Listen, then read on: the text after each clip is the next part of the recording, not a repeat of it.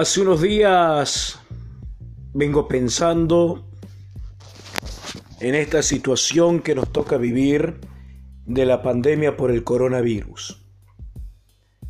Pienso, medito, muchas veces pierdo la paciencia, otras tantas encuentro la paz en alguna explicación lógica que me da la ciencia, que me dan los médicos, que me da el mundo que me rodea. Y a veces también creo que todo está armado, que hay una cierta eh, manipulación en toda esta información, como nos pasa a todos, ¿no?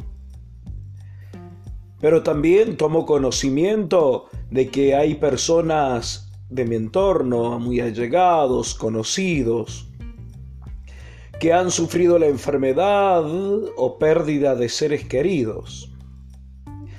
Y en tal sentido, me encuentro en una disyuntiva o en un punto de partida que me hace dudar, reflexionar, cuestionar y cuestionarme.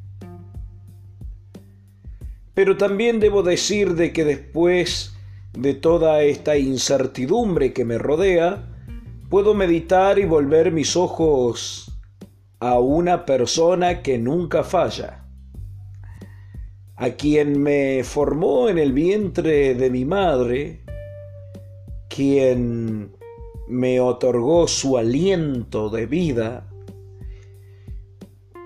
y quien creo que en este momento me está permitiendo hacer este audio, este podcast, que es Jesucristo de Nazaret. Y también pensaba, en virtud de esto que nos está tocando vivir o que estamos viviendo, de que la palabra de Dios dice de que Él o que a Él no se le escapa nada y que inclusive si se nos cayese un pelo, un pelo, es por su voluntad y Él lo tiene en cuenta.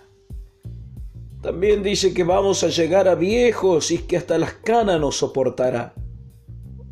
O sea, ninguno de nosotros sabe cuántos pelos tenemos en nuestra cabeza, pero Él sí.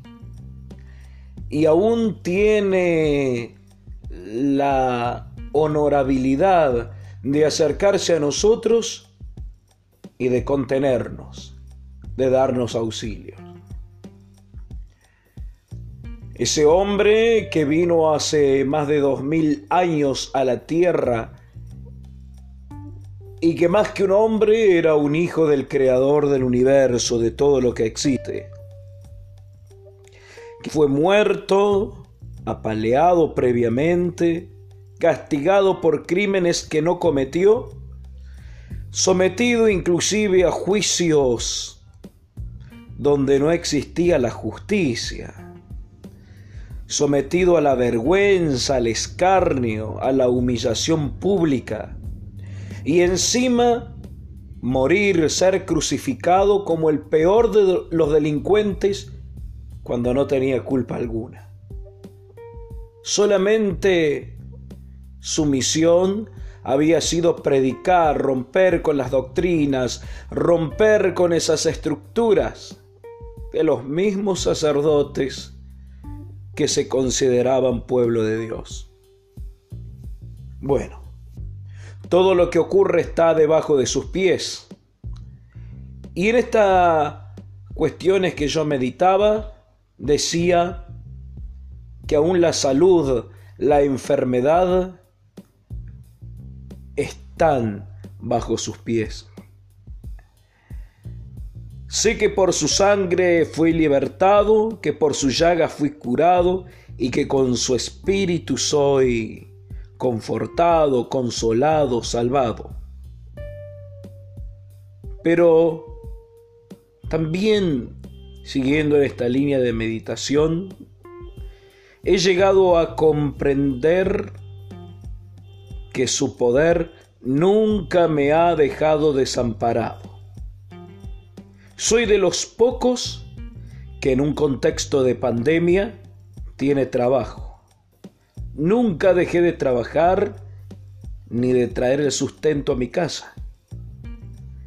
O sea, más que agradecido, tengo que estar de que Dios me haya dado su gran bendición.